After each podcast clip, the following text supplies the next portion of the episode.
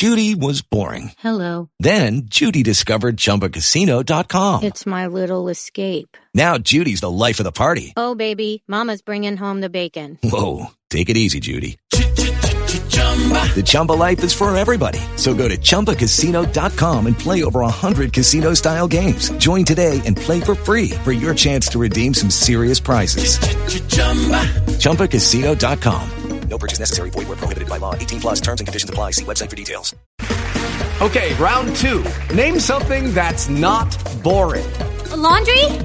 Ooh, a book club. Computer solitaire, huh? Ah, sorry, we were looking for Chumba Casino. Chumba! That's right. ChumbaCasino.com has over 100 casino style games. Join today and play for free for your chance to redeem some serious prizes. ChumbaCasino.com. No purchase necessary. Void where prohibited by law. 18 plus terms and conditions apply. See website for details. 734, saludamos al señor comandante de las fuerzas militares, el general Elder Giraldo está con nosotros. Señor general, buenos días y nuevamente un feliz año. Gracias, Julio. Muy gentil. Cordial saludo para la mesa de trabajo, deseándoles también un venturoso año 2024 a ustedes, a sus familias y a todos nuestros queridos oyentes.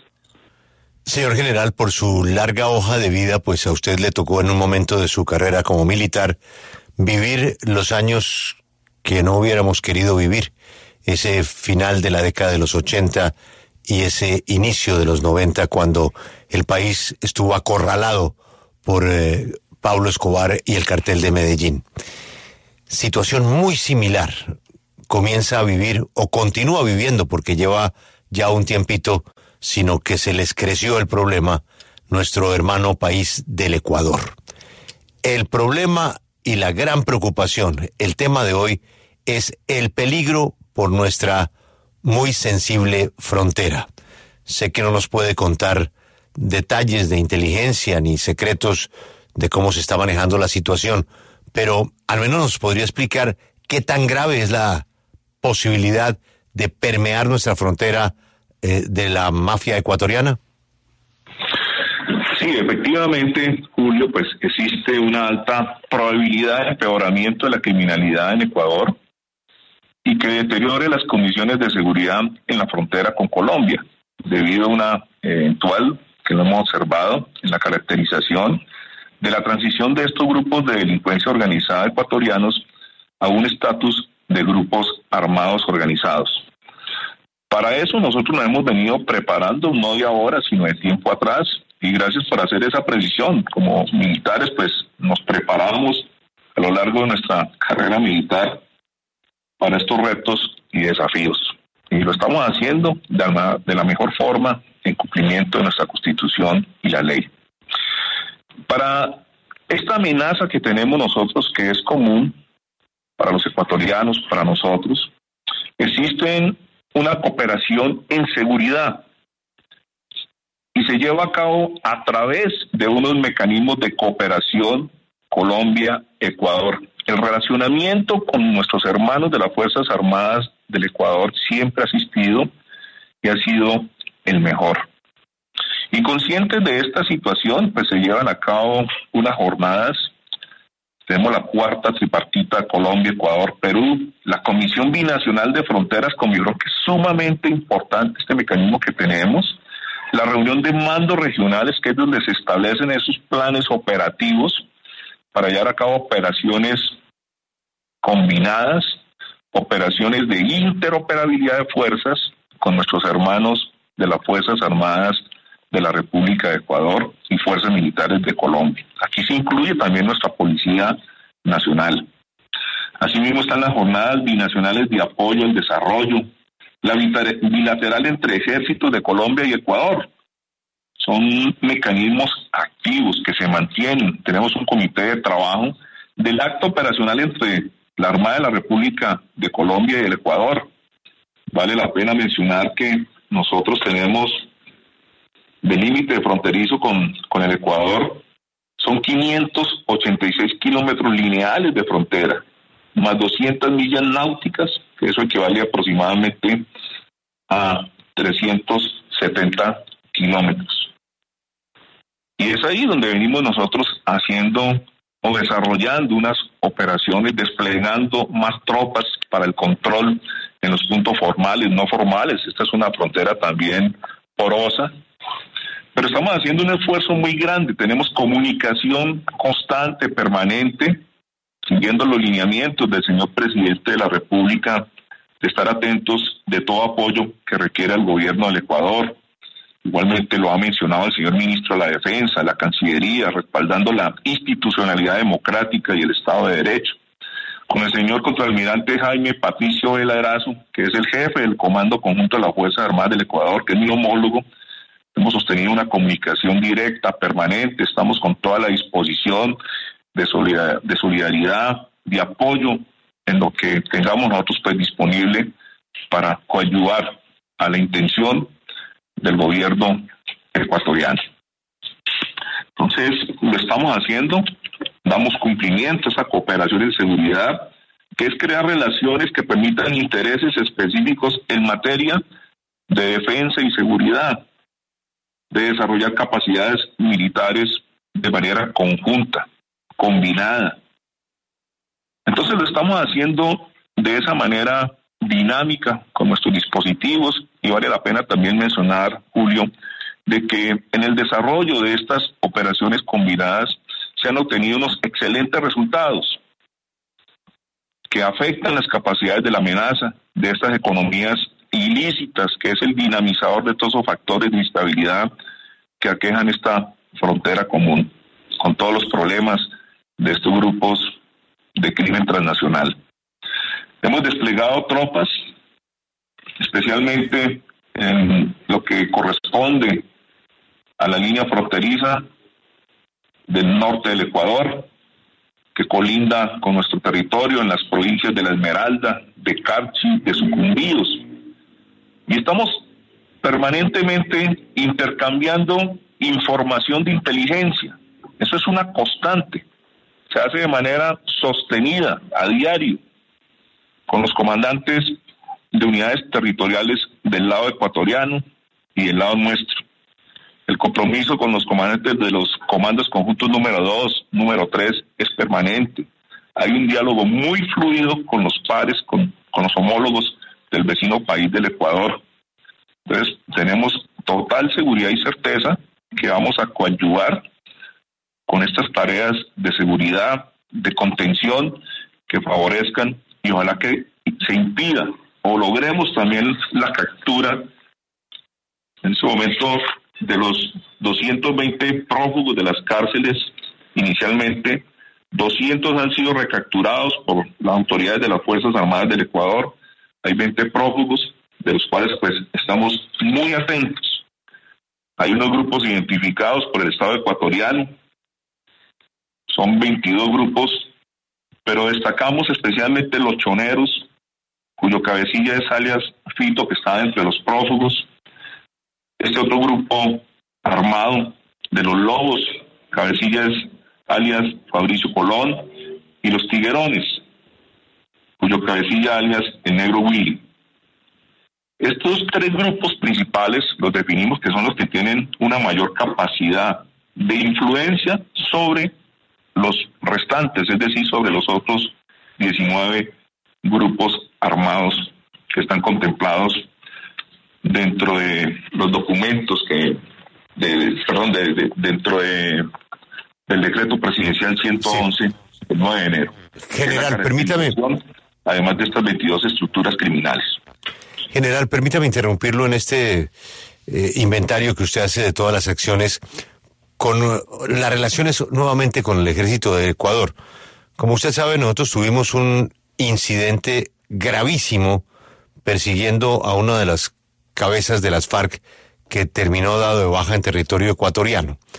Y ese episodio marcó un antes y un después en las relaciones de los dos países. No sé si ya se superó, pero eso dejó una herida ahí muy complicada. En ese tema de la frontera, y en la persecución de estas personas en caliente que seguramente intentarán pasar a Colombia, ¿va a haber algún protocolo? ¿Va a haber alguna licencia para mantener unos kilómetros de permiso de, ataque?